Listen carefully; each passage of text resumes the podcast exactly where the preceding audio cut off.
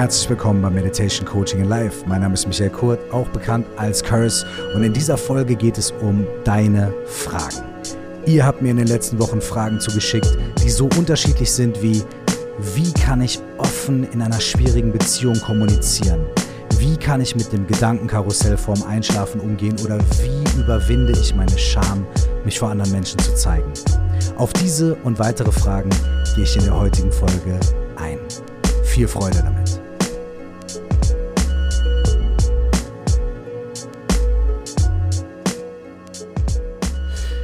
Kann nur sagen, wow.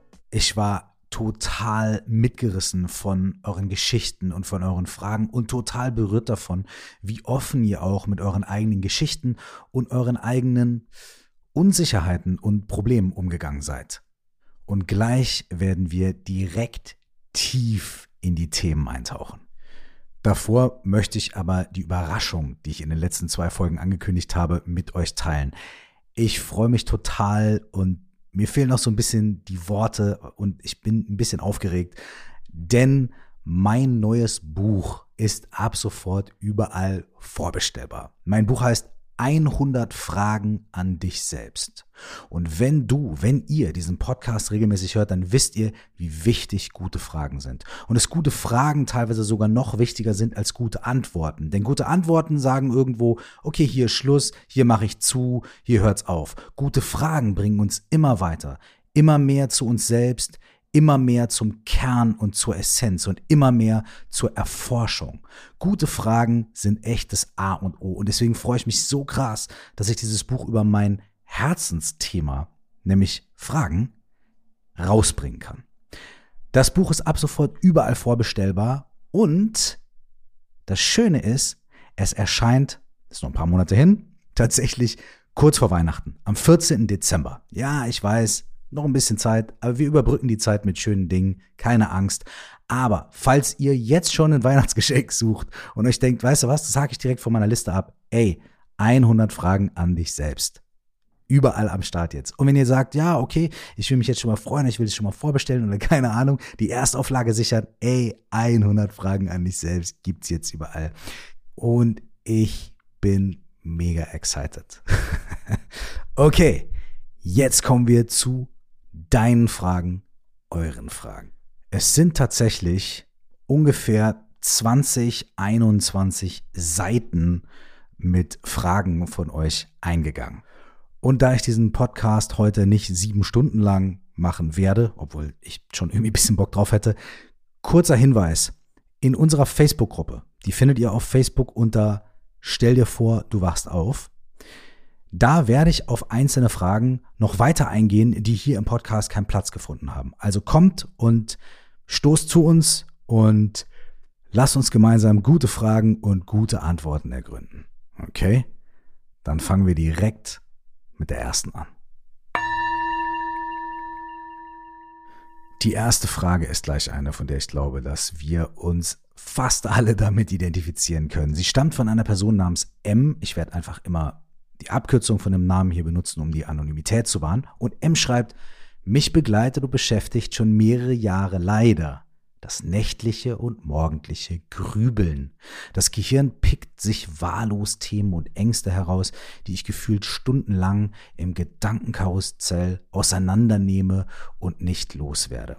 Weiterhin schreibt M, vor sechs Jahren hatte ich eine Depression und kenne die tiefen Löcher, in die man fallen kann. Die Depression habe ich zum Glück überwunden, aber das morgendliche Grübeln ist geblieben.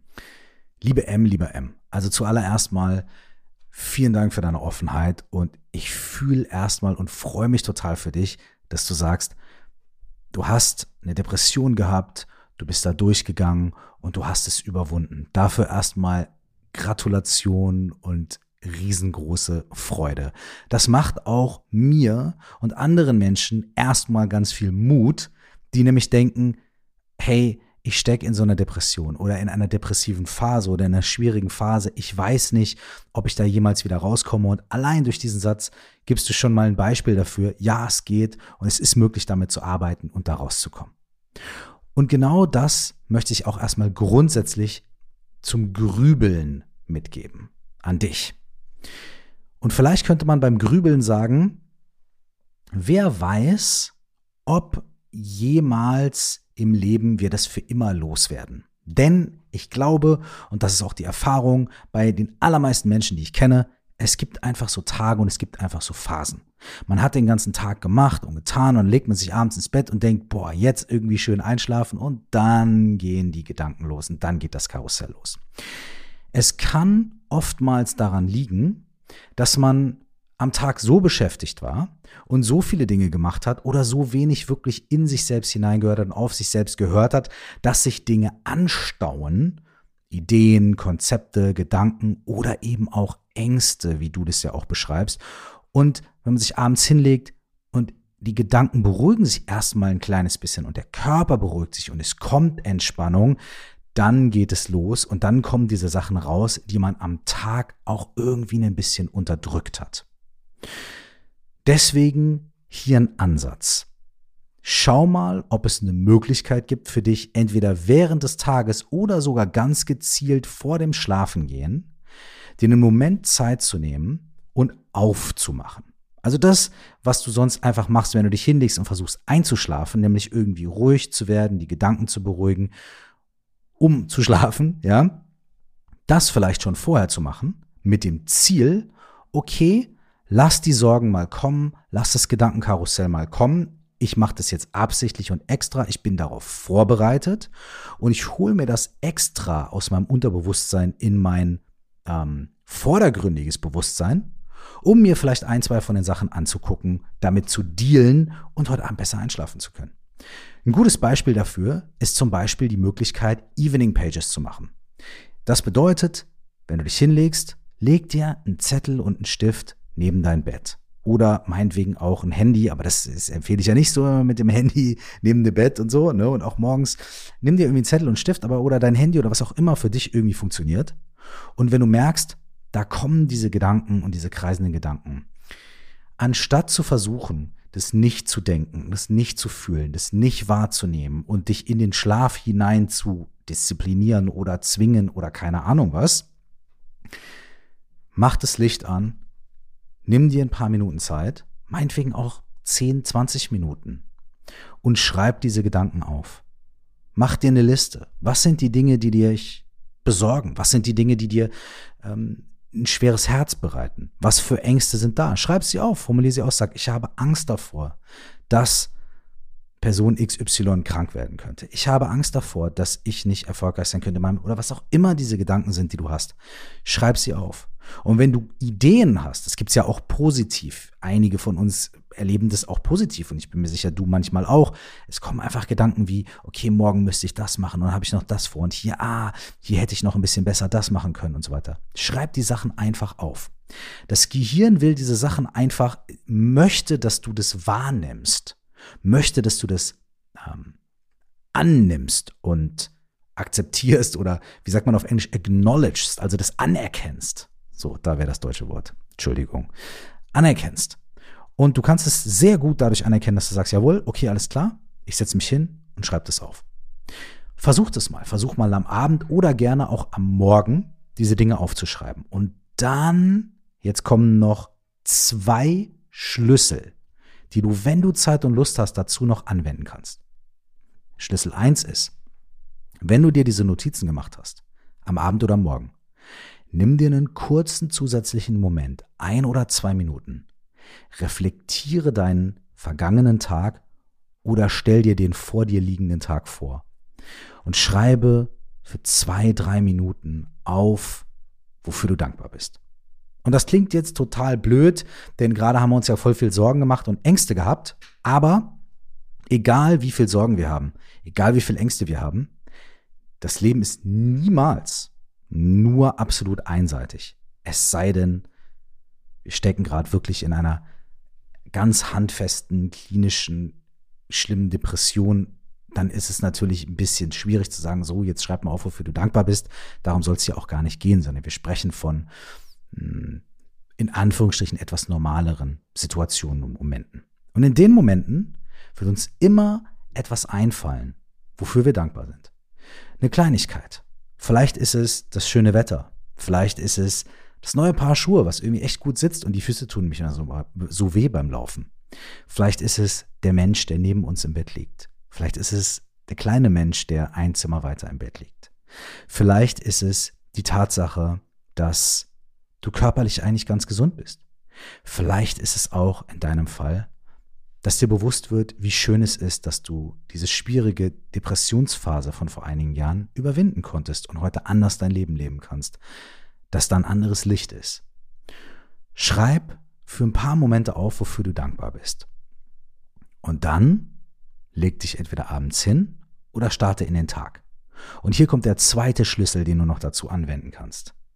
Bevor du dann in den Tag startest oder bevor du dich dann irgendwie äh, oder wenn du dich wieder hinlegst, mach eine Form von Atemübung. Und diese Form von Atemübung sorgt dafür, dass A, dein Körper ein bisschen runterkommt und relaxt. Langsames, tiefes Atmen bringt das ganze körperliche System zur Beruhigung, aktiviert den Teil deines Nervensystems, der für Entspannung zuständig ist. Die zweite Sache ist, wenn du bewusst atmest, hat dein Gehirn etwas, auf das es sich fokussiert. Du lenkst deine Aufmerksamkeit darauf zu atmen und so wird auch die Kapazität für ablenkende Gedanken reduziert. Und was du zum Beispiel machen kannst, ist das sogenannte Box Breathing. Und das hilft mir in den letzten Wochen echt sehr, sehr gut. Das funktioniert ganz einfach. Du atmest ein und zählst bis vier in deinem eigenen Tempo, zum Beispiel eins, zwei, drei, vier. Dann hältst du genauso lange den Atem an. Eins, zwei, drei, vier. Atmest genauso lange aus. Eins, zwei, drei, vier, hältst jetzt wieder den Atem genauso lange an. Eins, zwei, drei, vier. Und dann beginnt der Zyklus von neuem. Das heißt Box Breathing, weil es so ist wie die vier Seiten von einer Box, die alle irgendwie gleich groß sind. Ja? Vier Sekunden hier, vier da, vier da. Ich mache es immer mit fünf, manche Leute machen es mit drei, was auch immer da für dich funktioniert. Also, wenn du merkst, dass du kreisende Gedanken hast, abends oder morgens, schreib sie auf. Und 10 Minuten oder 15 Minuten aufschreiben und auch zwei Seiten vollschreiben, beruhigt das Gehirn und hilft dir, die Dinge ein bisschen loszuwerden und tatsächlich von innen nach außen zu bringen, wenn ich das mal so sagen darf. Mein zweites Album heißt von innen nach außen, ne? für die, die es nicht wissen. Und die zweite Sache ist, fokussiere dich für einen kurzen Moment auf das, wofür du dankbar bist. Bring ein paar schöne kreisende Gedanken in dein Leben. Warum die kreisenden Gedanken immer nur für negative Dinge nutzen? Warum nicht auch für schöne Dinge? Und das dritte ist, beruhige deinen Körper und gib deinem Geist etwas zu tun für ein paar Minuten. Mach eine Atemübung wie zum Beispiel das Box Breathing. Und lass mich hören, wie es dir damit geht. Die nächste Frage kommt von einer Person namens A. Bei A ist folgendes Ding das Thema. Mein Thema ist, schreibt A, dass ich mich selbst oft blockiere und einschränke, da ich gewisse Ängste oder Unsicherheiten habe, wenn es darum geht, dass ich im Mittelpunkt stehen soll oder dass ich aus meinem eigenen Schatten heraustrete. Damit meine ich jetzt nicht sowas wie Lampenfieber, sondern damit meint diese Person, ich äh, paraphrasiere das mal ganz kurz, sich selbst zu zeigen.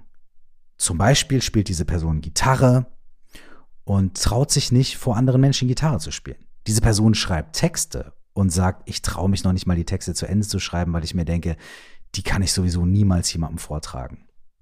Die Frage ist, hast du einen Tipp, eine Idee oder eine Herangehensweise, wie ich mit diesen Unsicherheiten umgehen kann, wie ich sie ein Stück weit loslassen oder gar fallen lassen kann? Und dann schreibt A noch hinterher, du als Musiker kennst sicherlich solche Gedanken oder Gefühle.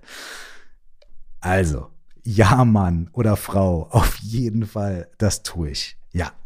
Und klar, da gibt es zwei Sachen, Lampenfieber und es gibt dieses, dieses wirklich extrem unsichere, extrem schüchterne und extrem zurückhaltende.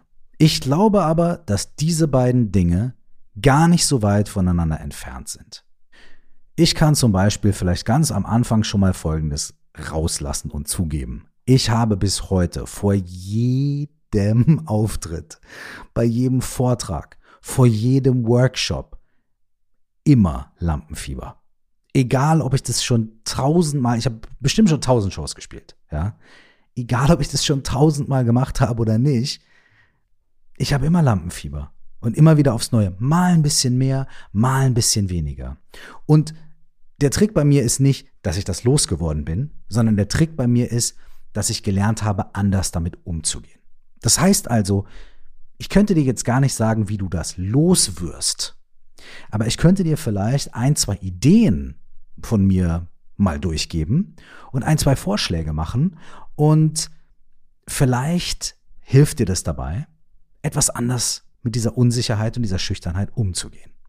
Der Punkt eins ist der, ich habe vor ein paar Tagen sogar einen Artikel darüber gelesen, dass oftmals in Gruppensituationen, und ich kenne das auch aus meinen eigenen äh, Coachings, wenn wir zum Beispiel Gib dich selbst niemals aufmachen, diese dreiwöchige ähm, Online-Coaching, wo wir uns sehr intensiv austauschen und wo wir auch in der Gruppe arbeiten, da gibt es immer Menschen, die sich wirklich nicht so sehr trauen, in diesem Gruppenkontext reinzukommen und ihre Gefühle auszudrücken und ihre Meinung zu sagen oder sich zu zeigen.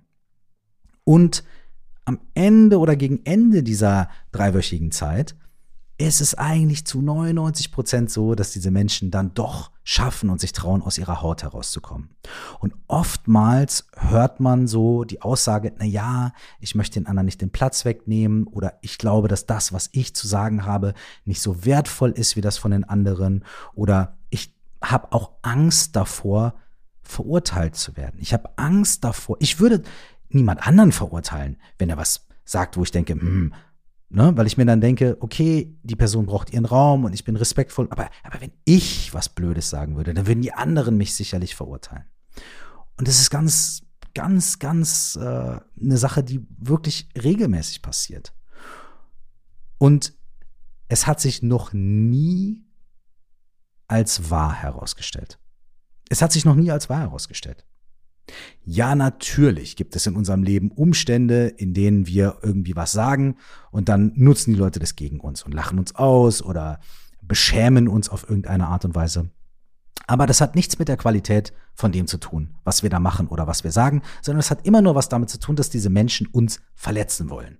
Wenn wir was Schlaues sagen, sagen sie, äh, äh, äh, die Professorin. Wenn wir was Dummes sagen, sagen sie, äh, äh, äh, der Depp, ja. Da geht es nicht um die Qualität von dem, was du machst oder was du kannst und vor allem überhaupt nicht um die Qualität oder um, um die Essenz von dem, was du bist, sondern da geht es darum, dass die anderen Menschen irgendwas Blödes machen wollen. Darauf hast du sowieso keinen Einfluss.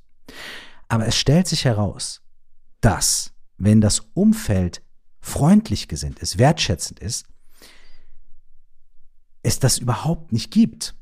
Dass die Leute denken, gut, das war jetzt aber doof, das war jetzt aber blöd. Und selbst wenn, würden sie das auf eine liebevolle, freundliche und wertschätzende Art kommunizieren. Und deswegen komme ich hier bei dem Punkt an. Wie wäre es, wenn du in kleinen Schritten übst? Und zwar, du schaust, gibt es in deinem Umfeld eine Person oder zwei Personen, denen du vertraust?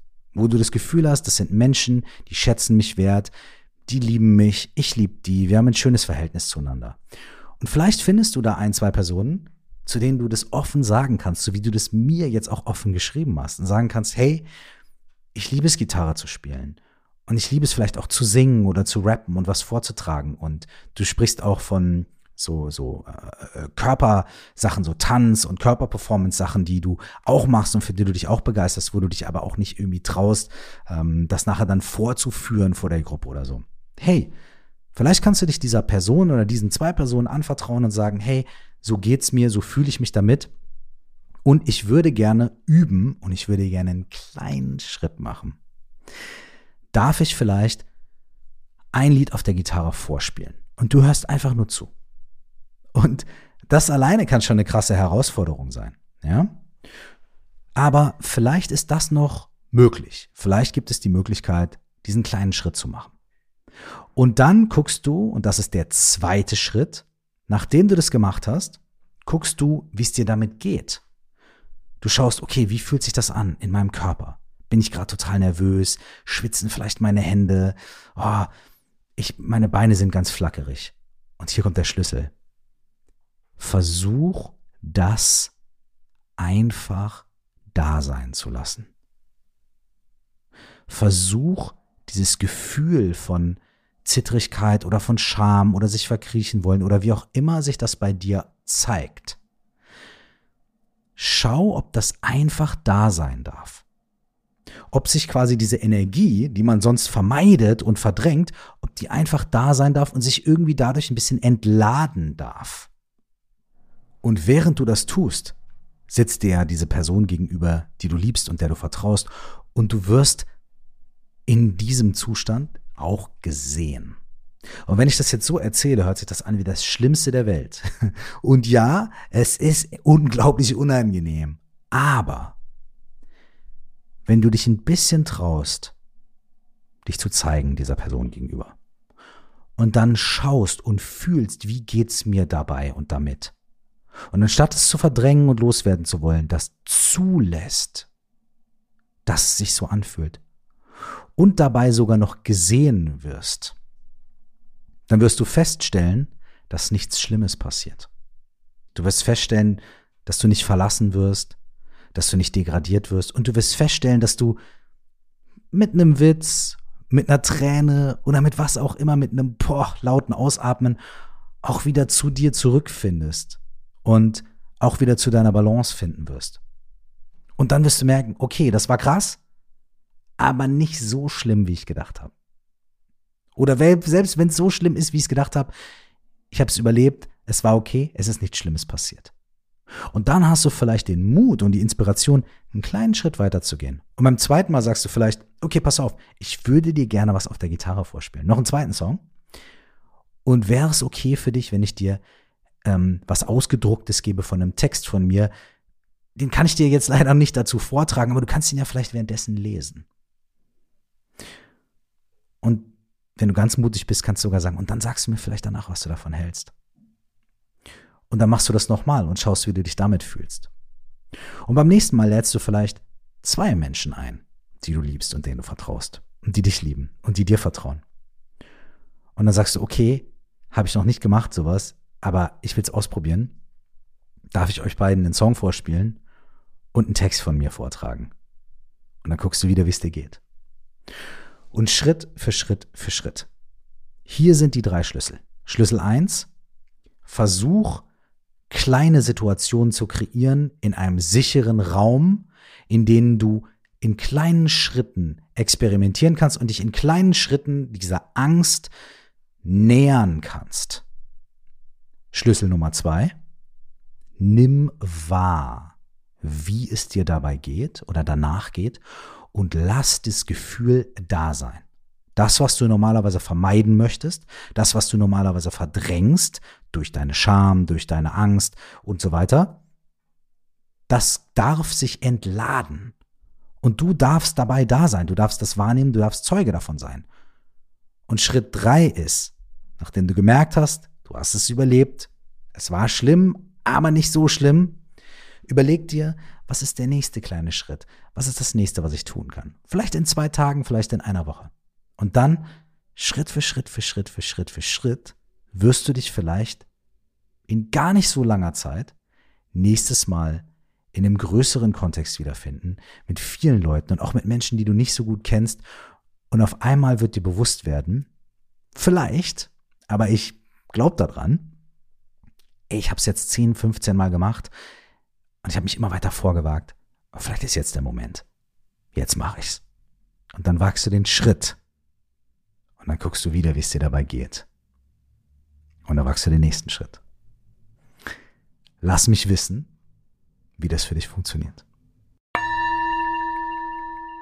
Okay, die nächste Frage kommt von N. Und N schreibt, ich habe da mal eine Frage zu einem Beziehungsthema. Und zwar ist es so, es gibt eine Frau, für die ich starke Gefühle habe. Ich bin schon immer in sie verknallt. Das ist voll schön. Wir sind Freunde seit der sechsten Klasse und jetzt sind wir beide Anfang 30. Sie ist in einer Beziehung und wir verpassen uns immer. Wenn ich Single bin, ist sie in einer Beziehung und umgekehrt.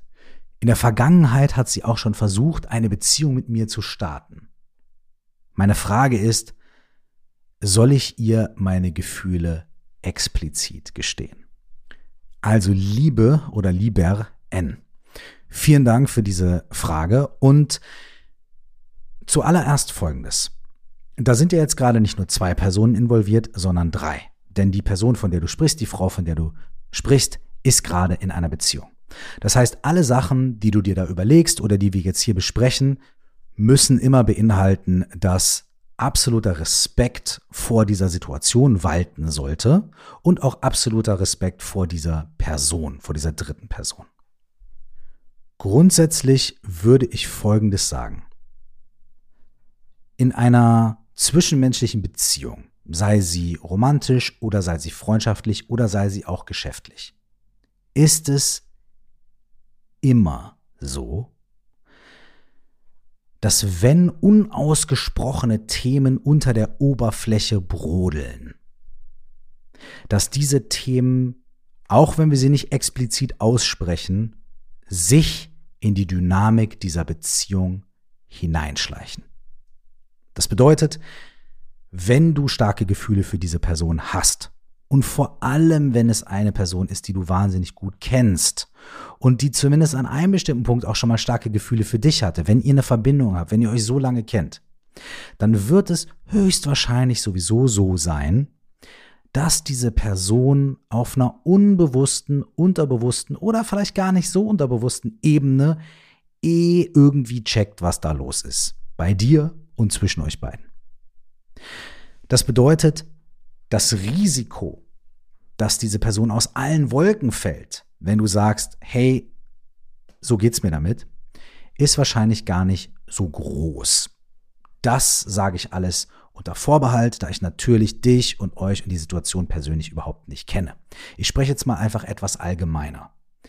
Ich glaube, diese unter unbewusste, unterschwellige nonverbale Kommunikation spielt eh eine sehr, sehr, sehr große Rolle. Und ich glaube, dass manchmal, wenn man so unausgesprochene Themen in eine Situation, in eine Beziehung, in auch eine Zusammenarbeit irgendwie reinbringt und man weiß, die sind da, aber man spricht sie nicht an, dann suchen die sich irgendwie anders Raum, um sich zu entfalten.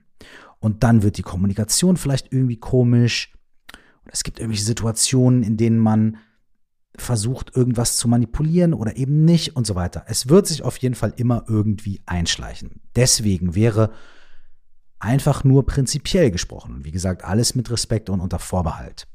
Vielleicht die Frage, Gibt es eine Möglichkeit, dieser Person sehr ehrlich und wirklich auch respektvoll und ohne Ansprüche zu stellen, gegenüberzutreten und zu sagen, hey, es gibt da was, über das ich gerne mit dir sprechen würde. Es ist mir unangenehm und es fällt mir schwer und ich habe mir darüber viele Gedanken gemacht, aber weil ich nicht möchte, dass sich das irgendwie unterbewusst irgendwie hier reinmischt. Das wäre nämlich vielleicht auch unfair, ja, muss man auch mal ganz ehrlich sagen. Würde ich dir das gerne mitteilen. Und ich erwarte von dir erstmal gar nichts, denn es geht um mich, es geht um mein Gefühl, um das, was in mir ist. Und das würde ich gerne mit dir teilen. Ist das okay für dich? Und wenn die andere Person dann sagt, du, weißt du was, ja, das ist okay für mich, äh, cool, let's go, dann sag's.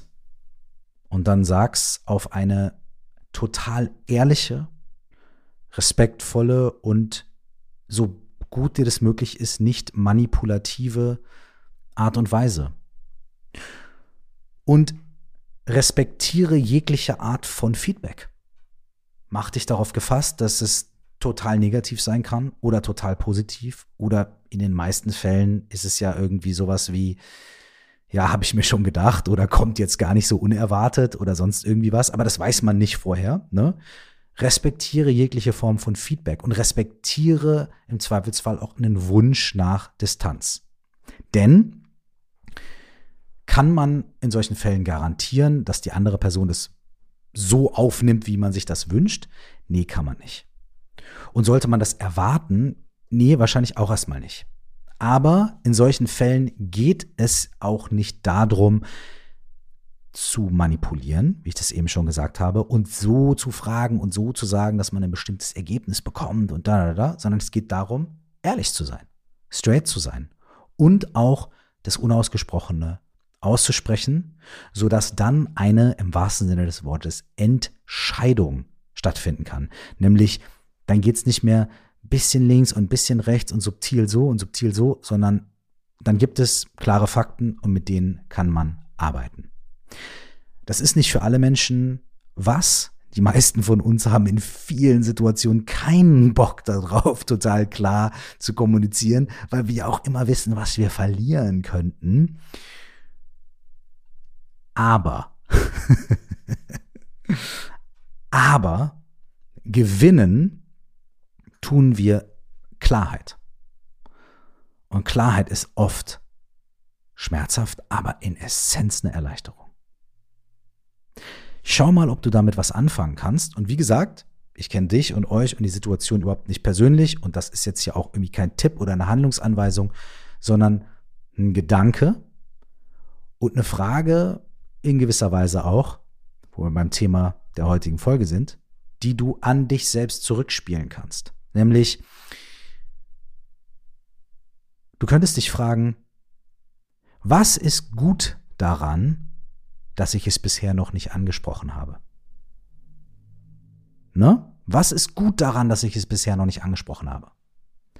Das klingt jetzt paradox, aber dann wirst du dir erstmal bewusst, okay, ich versuche irgendwie sie nicht zu verletzen oder ich versuche irgendwie mein Gesicht zu bewahren oder was auch immer. Und dann wird dir klar, okay, was sind da, was versuche ich da irgendwie zu, zu schützen, zu, zu, äh, zu bewahren? Was will ich nicht, dass passiert? Weil es ist gut, sich dessen bewusst zu werden. Und dann zu sagen, ähm, was ist gut daran, es zu sagen? Und dann hat man mal zwei Listen und dann kann man gucken und dann kann man sich entscheiden. Und vielleicht ist auch der Zeitpunkt noch nicht der richtige. Aber wahrscheinlich gibt es nie einen richtigen Zeitpunkt für sowas. Insofern, frag dich selbst und schau, was das bei dir auslöst, wenn du dir diese Fragen stellst. Und natürlich auch hier wieder, liebe N oder lieber N, ähm, lass mich gerne wissen, wie es dir mit diesem Prozess geht. An dieser Stelle muss ich tatsächlich echt nochmal sagen, shameless plug, ja. Ähm, während ich eure Fragen lese und während ich so darüber spreche, denke ich mir die ganze Zeit, das habe ich jetzt eben in der letzten Frage auch ein paar Mal gesagt, ich so, ey, ich, ich kenne dich nicht persönlich, ich kenne die Situation nicht persönlich und ich wünsche mir in solchen Situationen immer so, ey, ich würde mir wünschen, der Person in die Augen zu schauen und gar nicht so viel zu reden, gar nicht so viele Antworten zu geben und zu theoretisieren, sondern Fragen zu stellen, ja. Und klar, Shameless Plug für das Buch, okay, okay, aber noch mehr Shameless Plug ist, ohne Witz, das, was wir hier machen, ist tatsächlich auch ein Bestandteil von Gib dich selbst niemals auf, diesem Online-Coaching, äh, Workshop und Programm das ich anbiete. Und das ist tatsächlich viel mehr als irgendein Coaching-Workshop, wo man jetzt eins, zwei, drei und so weiter, sondern es ist wirklich was, wo es um genau diese Themen geht. Was möchte ich wirklich? Was möchte ich anderen Menschen mitteilen? was bedeutet für mich ein erfülltes Leben? Wie kann ich das erreichen? Was für Tools brauche ich dazu? Wie kann ich mich selbst befragen und mir die wichtigen Fragen stellen und dann mein Inneres nach außen bringen, um mehr Klarheit zu haben, um ein erfüllteres Leben zu haben und um vielleicht meine Wünsche ein bisschen klarer zu sehen und denen ein Stückchen näher zu kommen. Wir starten im, warte, im Juni mit der nächsten Runde gibt dich selbst niemals auf. Man kann sich noch nicht dafür anmelden. Das heißt, ihr könnt noch nirgendwo draufklicken und jetzt irgendwie, yeah, go for it. Ich wollte es nur noch mal irgendwie sagen. Ähm, das ist ein großer Teil von den Prozessen, die wir da durchlaufen. Und es ist echt einfach, äh, ja, es ist äh, ganz krass, was da in kurzer Zeit entstehen kann. Und wo wir bei Gib dich selbst niemals auf sind, es gibt auch ein, zwei Fragen von Menschen, die daran teilgenommen haben. Zum Beispiel diese. Eine Person namens S schreibt folgendes, und hier wird es ein kleines bisschen ähm, technischer, aber glaube ich auch total interessant. Diese Person namens S schreibt, ähm, du beschreibst in deinem Buch, also mein Buch, ähm, stell dir vor, du wachst auf, ja? Du beschreibst in deinem Buch Meditation als Gom. Das ist äh, ein tibetisches Wort. Und das bedeutet sich mit etwas bekannt machen. Danach gehst du explizit auf den Atem ein. Dabei habe ich mir die Frage gestellt, ob ich nun meine Aufmerksamkeit auf meine Gedanken, Emotionen und so weiter lenken soll oder auf den Atem. Mache ich mich überhaupt mit meinem Geist bekannt, wenn ich den Fokus auf meinen Atem richte? Total gute Frage und auch, glaube ich, relativ klar zu beantworten. Es gibt ganz viele verschiedene Arten von Meditation. Aber zwei der grundlegenden Arten von Meditation sind einmal die fokussierte Meditation, die nennt man auch Shamatha oder Schiene im Tibetischen. In dieser fokussierten Meditation versucht man zuallererst den Geist, der wie so ein wildes Tier ist und in der Gegend rumrennt oder wie ein tropischer Regensturm und der alles auseinanderfetzt und der mal hell ist, mal dunkel und mal viel Pro Worte produziert und mal wenig. Man versucht, den etwas zu beruhigen. Ich nehme immer das Beispiel von der Wasserflasche. Stell dir vor, du hast eine 1 Liter Wasserflasche und da ist unten irgendwie so ein Drittel Sand drin. Und die ganze Zeit schüttelst du diese Wasserflasche. Ich habe lustigerweise einen hier stehen. Ohne Sand zum Glück. Ähm, du schüttelst die Wasserflasche. Der Sand wird die ganze Zeit aufgewirbelt, aufgewirbelt, aufgewirbelt, aufgewirbelt. Und das Wasser ist trübe, du kannst nicht gut durchschauen. In dem Moment, in dem du das auf den Tisch stellst, also die Wasserflasche auf den Tisch stellst und ein bisschen Ruhe einkehren lässt, beginnt das Wasser sich weniger schnell zu verwirbeln und der Sand setzt sich langsam ab. Genauso ist es mit unserem Geist, wenn wir diese Fokus- oder Aufmerksamkeits-, Achtsamkeitsmeditation machen. Wir stellen unsere Wasserflasche, aka unseren Geist, einfach mal für einen kurzen Moment auf den Tisch und schauen, dass sich das Wasser ein bisschen beruhigen kann und dann kann der Sand sich absetzen. In dem Moment können wir etwas klarer durch die Flasche hindurchschauen. Um das zu erreichen, fokussieren wir uns in dieser Meditationstechnik auf ein sogenanntes Meditationsobjekt. Und das klingt jetzt alles komplizierter als es ist, aber das ist zum Beispiel das Ein- und Ausatmen. Um den Geist ein bisschen zu beruhigen, macht man folgendes. Man setzt sich einfach hin, schließt die Augen oder lässt sie auf und atmet ein und atmet aus und fokussiert sich mit seiner ganzen Aufmerksamkeit nur aufs Ein- und Ausatmen. Und immer wenn Gedanken und Gefühle und Emotionen kommen, und die kommen innerhalb von kürzester Zeit, stellen wir das einfach fest, dass die da sind und beschäftigen uns nicht viel weiter mit denen, sondern kommen immer wieder zurück zum Ein- und Ausatmen. Das hilft uns dabei, zu lernen, unseren Geist etwas zu beruhigen und zu fokussieren. Und das ist die Basis, von der aus wir dann anfangen können, den Geist, den Inhalt des Geistes, nämlich die Gedanken, Gefühle und Emotionen, Stück für Stück mehr kennenzulernen und auch zu erforschen und, und, und auch unsere Aufmerksamkeit auf diese Dinge zu lenken. Aber die Grundlage dafür ist ein etwas beruhigter Geist und ein grundlegendes Verständnis dafür, wie unser Geist so funktioniert. Das ist also quasi the basic thing. Ähm, deswegen ist es so. Erstmal beruhigen wir den Geist, lenken den Fokus aufs Ein- und Ausatmen zum Beispiel, lassen ein bisschen Ruhe einkehren. Klingt jetzt schön, weil das Erste, was wir merken, ist, da kommen ganz viele Gedanken, da sind ganz viele Emotionen. Und selbst wenn wir unsere Aufmerksamkeit nicht drauf lenken wollen, die reißen unsere Aufmerksamkeit mit sich. Und da kommen wir zu der Antwort auf deine Frage. Ja, dadurch lernst du bereits deinen Geist kennen.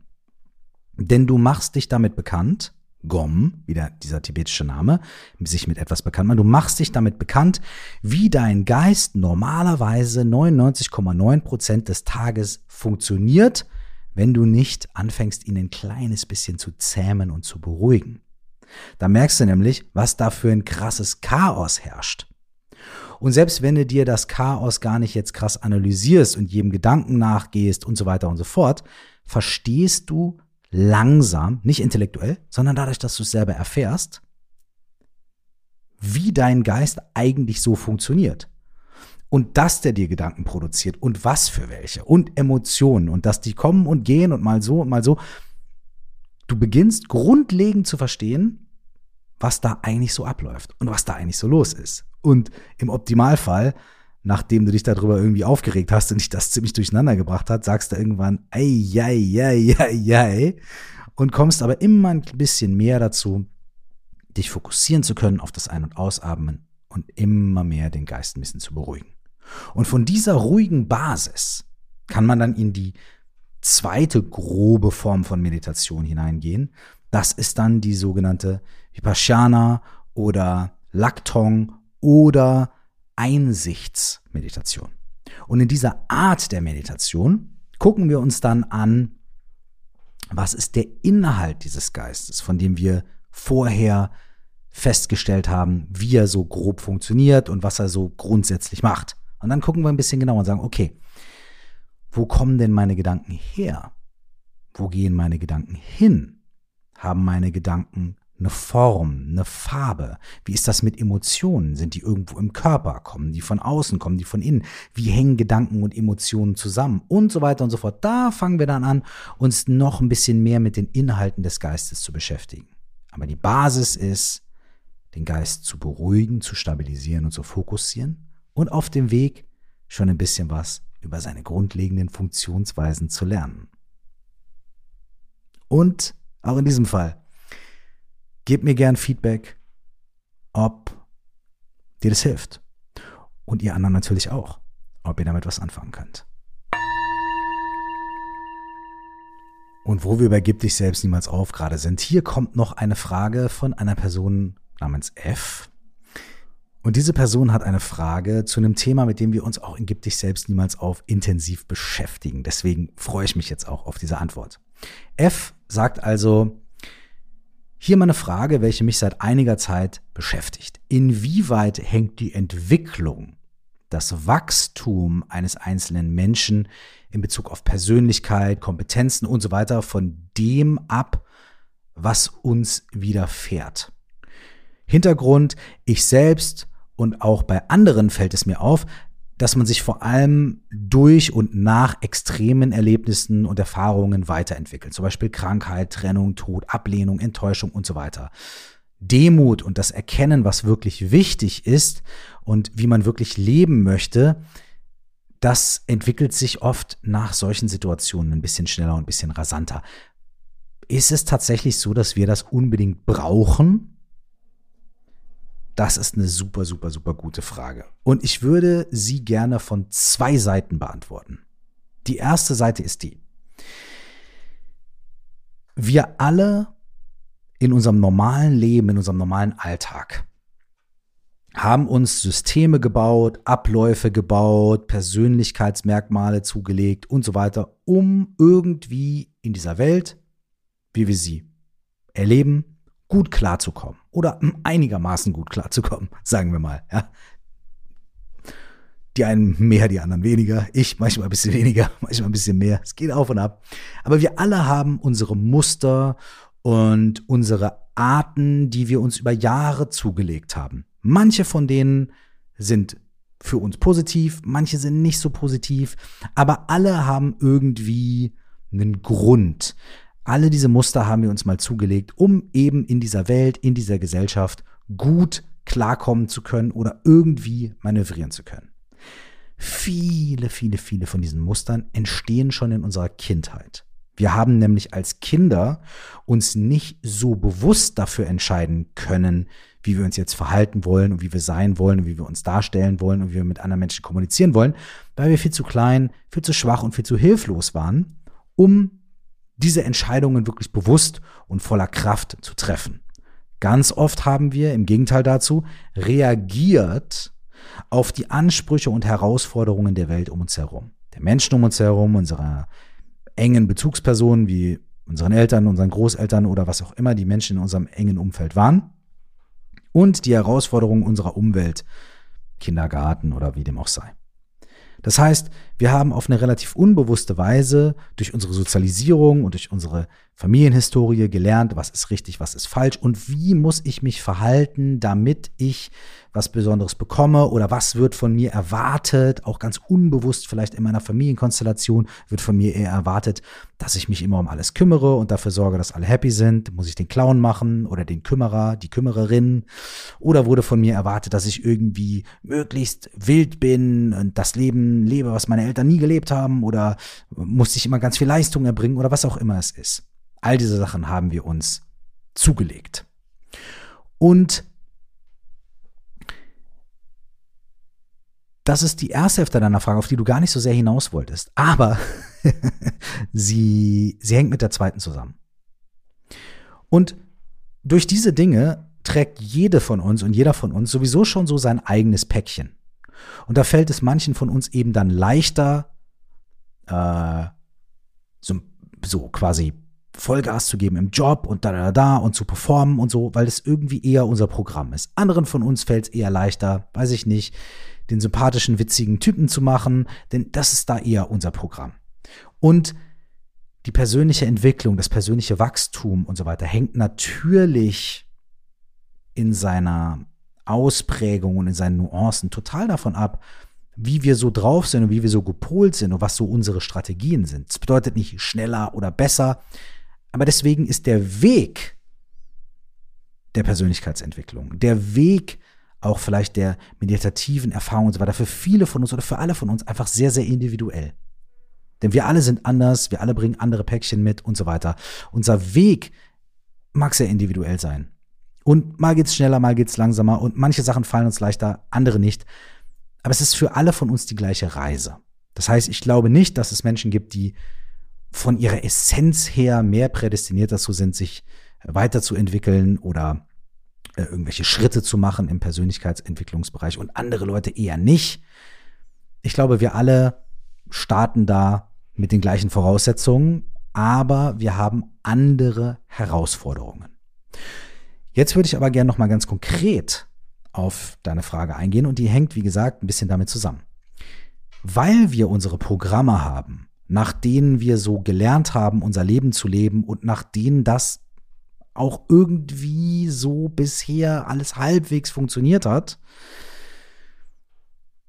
weil es eben so ist und weil viele dieser Dinge uns nicht bewusst sind und weil viele dieser Dinge automatisch und im Unterbewussten ablaufen, sind einschneidende Erlebnisse in unserem Leben, Krankheit, Trennung, Ablehnung, Enttäuschung, die Dinge, die du nennst, sowas wie ein Keil, der in unser Programm reingetrieben wird. Auf einmal merken wir, mein Programm, mein Style, meine Nummer, die ich mir zurechtgelegt habe, funktioniert nicht. Ich bin mit meinem Latein am Ende. Da ist was passiert, dafür habe ich keine Antwort. Oder das passt nicht in meine Lösungsstrategien, die ich bisher immer hatte. Und in so einem Moment entsteht eine Lücke. Und diese Lücke in unserer Programmierung, die können wir nutzen wenn wir aufmerksam sind, wenn wir gut genug hinschauen, wenn wir aufgeweckt genug sind, dann können wir diese Lücke in unserer Programmierung ausnutzen, um zu sagen, es muss was passieren, es muss sich was verändern, ich muss das anders angehen, denn so wie ich das bisher gemacht habe, funktioniert es vielleicht nicht. Und dann kommt auch das, was du beschrieben hast, nämlich Demut, ne? vielleicht auch ein Erkennen, was wirklich wichtig ist, wie man leben möchte und vielleicht auch welche Teile von sich selbst man sich nochmal anschauen möchte und vielleicht in Frage stellen möchte und anders machen möchte und welche Dinge, die man fast vergessen hat, einem vielleicht weiterhelfen. Muss es so kommen? Nö. Es ist durchaus möglich, dass wir diese Lehren im Leben auch auf einem sanfteren Weg erzielen können und lernen können. Dadurch, dass wir einfach so, so veranlagt sind, dass wir einfach immer forschen und gucken und meditieren oder, oder viel lesen oder uns fortbilden oder irgendwie grundsätzlich auch mal eine Therapie machen oder solche Workshops oder was auch immer besuchen, weil wir uns einfach dafür interessieren. Und da passieren auch krasse Dinge. Okay, ja. Aber in den allermeisten Fällen ist es leider so, dass wir, wenn es uns irgendwie gut geht und alles so irgendwie ganz gut läuft, wir gar nicht so sehr auf die Gedanken kommen, uns mit uns selbst zu beschäftigen und zu gucken, was da eigentlich los ist. Denn es gibt ja gar keine Notwendigkeit dafür. Das bedeutet, dass diese Keile, die in unser Programm reinhauen, diese Momente, in denen wir merken, oha, darauf habe ich keine Antwort. Diese Situation überfordert mich. Darauf war ich nicht vorbereitet. Dass die durch diese Unterbrechung des Programms dazu führen, dass wir für einen kurzen Moment aufwachen. So als ob man sich irgendwo den Kopf an der Tür stößt und dann so denkt, oh, oh Mist. Okay, so ein kurzes, ui, jetzt bin ich hellwach. Die Frage bleibt aber immer noch, nutzen wir diesen Moment? Und deswegen kann man auch sagen, auch in Zeiten, in denen es dir gut geht und in denen alles in Ordnung ist und in denen es irgendwie läuft, nimm dir immer ein bisschen Zeit, um wach zu bleiben, um aufmerksam zu bleiben, um dich selbst zu erforschen und zu hinterfragen und deinen Gefühlen, deinen Emotionen auf den Grund zu gehen, deinen Programmierungen auf den Grund zu gehen. Denn Vielleicht kannst du dadurch die ganz schlimmen Keile irgendwie besser, äh, die werden nämlich unweigerlich kommen, egal wie viel du meditierst, ja. Leben passiert trotzdem. du wirst aber vielleicht anders damit umgehen können. Und wenn sie dich wirklich hart treffen, hast du andere Ressourcen, um schneller und deutlicher zu erkennen, ich nutze diese Lücke. Ich nutze diese Lücke für Veränderung und für Wachstum statt für Verzweiflung. Und das allein lohnt sich schon unglaublich. Okay, wir machen eine kleine quasi Speed-Dating-Fragerunde und eine Person namens C hat mir nämlich vier Fragen geschickt, die mit Zielen, Motivation und Antrieb zu tun haben und ich versuche die mal schnell und ein kleines bisschen intuitiver zu beantworten oder schneller. okay, hier sind die vier Fragen. Erstens, wie findest du neue Ziele, von denen du dir sicher bist, dass diese aus dir herauskommen? Schöne Frage. Ähm, ich habe für mich den inneren Kompass davon, dass mich etwas begeistern muss. Ein Ziel ist für mich nur dann meins und gut und schön, wenn es mich begeistert. Wenn es nicht etwas ist, wo es mich aus Angst oder aus, ähm, aus Druck hintreibt, sondern wenn es etwas ist, was mich begeistert. Das bedeutet nachher nicht, dass wenn ich mir da eine Aufgabe auferlege, ich sage jetzt mal, mein neues Buch oder mein neues Album fertig zu machen, dass ich auf dem Weg dahin nicht auch Druck empfinde oder irgendwie auch Schiss kriege, weil ich nämlich denke, oh Gott, schaffe ich das und bin ich überhaupt gut genug und all diese Dinge, ja? Aber grundsätzlich, wenn ich daran denke, begeistert es mich. Ich bin begeistert von dem Gedanken daran, diese Sache machen zu können, diese Sache erleben zu dürfen, diese Sache in die Welt zu bringen. Ähm, Joseph Campbell ist ein äh, amerikanischer Autor und Mythen. Ist er Amerikaner? Ich glaube schon, ja. Und Myth oder kann auch Brite sein oder Australier. Keine Ahnung. Irgendwo, wo man Englisch spricht. Joseph Campbell, ja.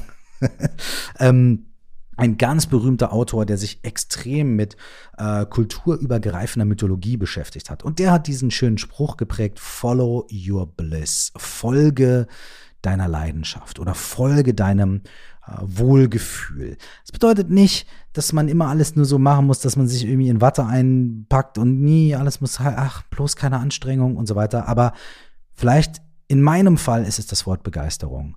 Ein Ziel, was für mich wirklich, wirklich lohnend ist und wo ich weiß, dass es aus mir kommt, ist ein Ziel, für das ich mich aus tiefstem Herzen begeistern kann. Die zweite Frage ist, brauchst du Ziele, um ein zufriedenes Leben leben zu können? Auch eine super Frage. Die Antwort ist ja und nein. Also, das Leben, solange bis wir unseren letzten Atemzug nehmen, besteht immer aus Wachstum und immer aus Veränderung. Und mal in großen Schritten, mal in kleinen Schritten. Mal weniger spürbar, mal mehr spürbar. Aber Veränderung ist ständig da. Einfach nur, dass meine Haare immer grauer werden oder ich mal ein Kilo zunehme und mal ein Kilo abnehme und äh, heute mal so denke und morgen so und jetzt bin ich schlecht drauf und bin gut drauf und so weiter. Das Leben verändert sich ständig. Das heißt, Ziele, also ein Gedanke daran, ähm, was stelle ich mir für die Zukunft vor? Was wünsche ich mir? Wie möchte ich gern leben? Was möchte ich gern in meinem Leben oder im Leben meiner Liebsten oder im Leben in dieser Gesellschaft verändern? Was möchte ich beeinflussen? Habe ich irgendwie eine Message, die ich teilen möchte? Oder ist mein Ziel vielleicht, besser zu mir selbst zu sein, mit mir selbst besser umzugehen, äh, mehr in die Sonne zu gehen oder weniger in die Sonne zu gehen oder schwimmen zu gehen und so weiter? Es können ja auch kleine Ziele sein. Ich glaube, grundlegend, solange das Leben sich bewegt, haben wir auch immer wieder Vorstellungen von der Zukunft, Wünsche und so weiter und so fort. Ich würde aber vielleicht sagen, brauche ich Erwartung, um ein zufriedenes Leben leben zu können. Ja, das ist vielleicht noch mal ein bisschen was anderes. Ziele zu haben, Ideen zu haben, Wünschen zu, Wünsche zu haben, kreativ zu sein, etwas schöpfen zu wollen, erschaffen zu wollen oder Teil von etwas sein zu wollen, finde ich, ist ganz, ganz wundervoll. Und ich glaube, wenn ich absolut überhaupt völlig ambitionslos wäre und nur irgendwo dastehen würde, so, ja, ich kann mir nicht vorstellen, dass das ähm, ein zufriedenstellendes Leben für mich wäre. Aber ich kann mir vorstellen, dass es sehr zufriedenstellend wäre, wenn ich zwar Ziele hätte und Aufgaben und Wünsche und Fantasien, aber wenn ich mein Glücklichsein im Leben nicht daran binde, dass diese Dinge in Erfüllung gehen. Deine dritte Frage ist, was treibt dich an?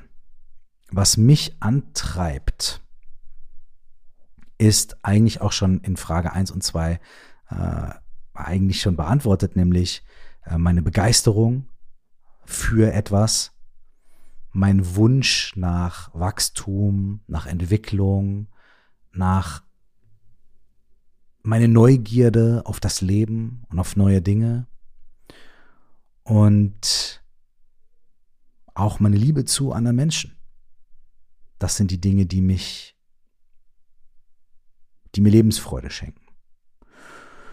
Und wenn ich getrieben bin, du fragst ja auch nach Antreiben. Antreiben ist so ein zweischneidiges Wort, denn wenn ich getrieben bin, kann ich mich auch schnell in die Ecke treiben oder wie so ein erschöpftes Tier, was zu lange gejagt wird, zusammenbrechen. Deswegen ist der Antrieb äh, auch immer was, wo ich aufpassen muss, dass ich nicht zu sehr getrieben werde. Aber was mich zieht und was mich lebendig fühlen lässt, sind diese Dinge. Begeisterung, Wachstum, Entwicklung und Liebe. Und jetzt kommt die vierte Frage. Woran erkennst du, dass du dich nicht in deinen Zielen verirrst und diese zum Selbstzweck werden? Ich glaube, da weiß ich nicht 100%, was genau du damit meinst, aber ich versuch's mal. Ich mach mal so und guck mal, was passiert.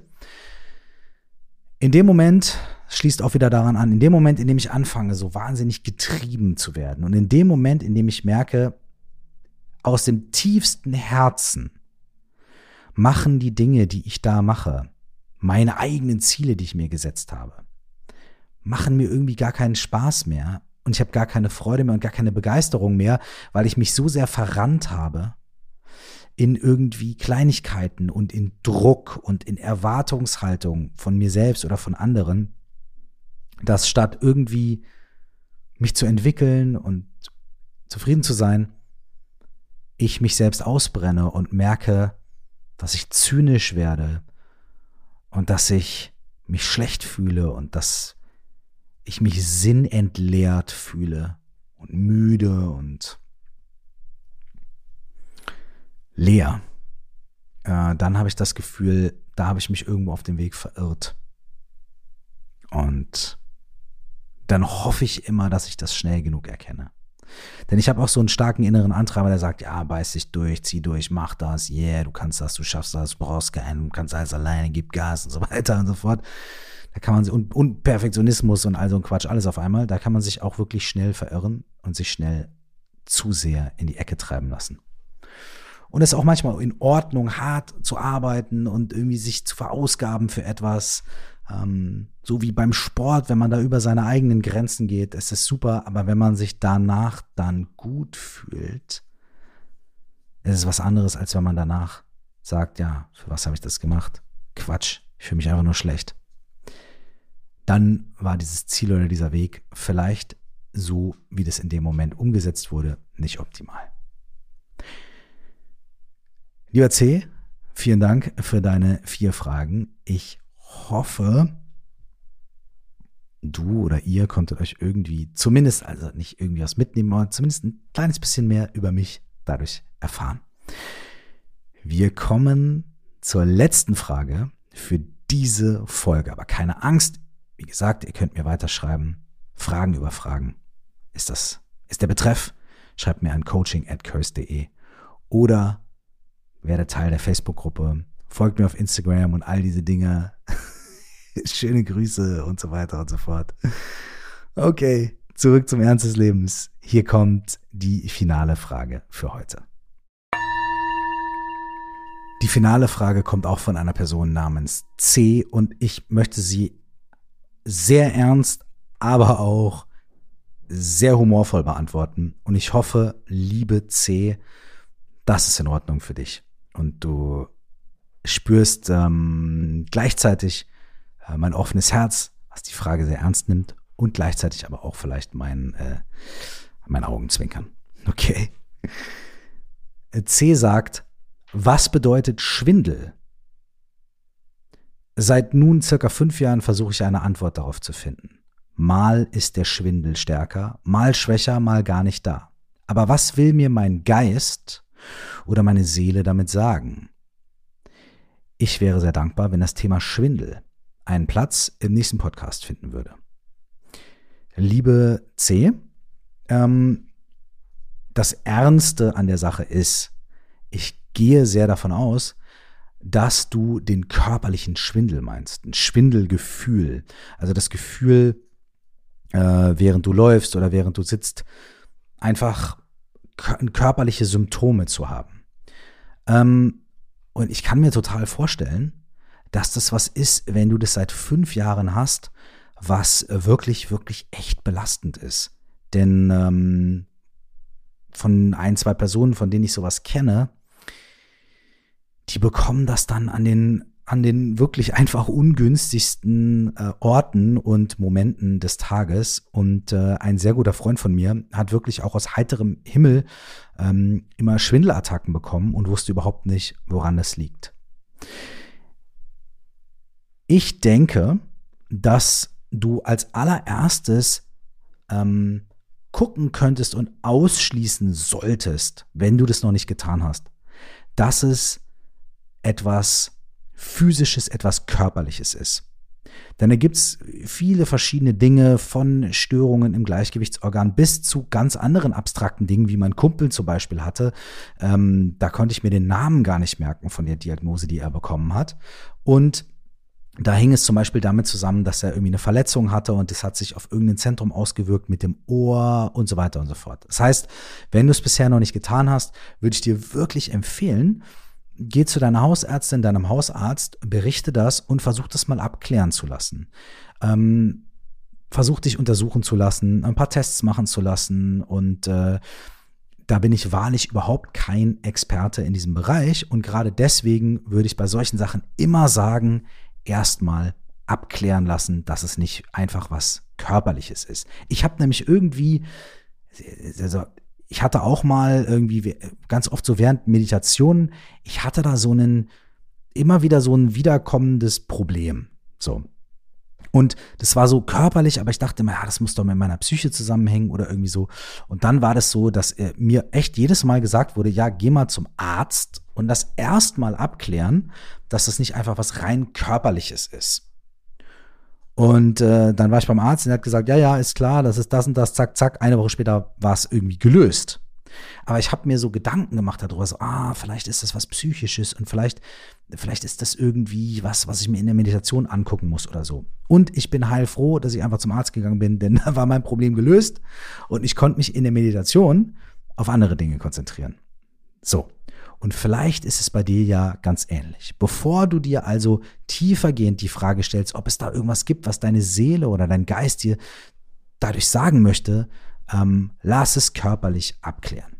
Und wenn es dann überhaupt nichts gibt, was körperlich gefunden wird, dann lege ich dir total ans Herz.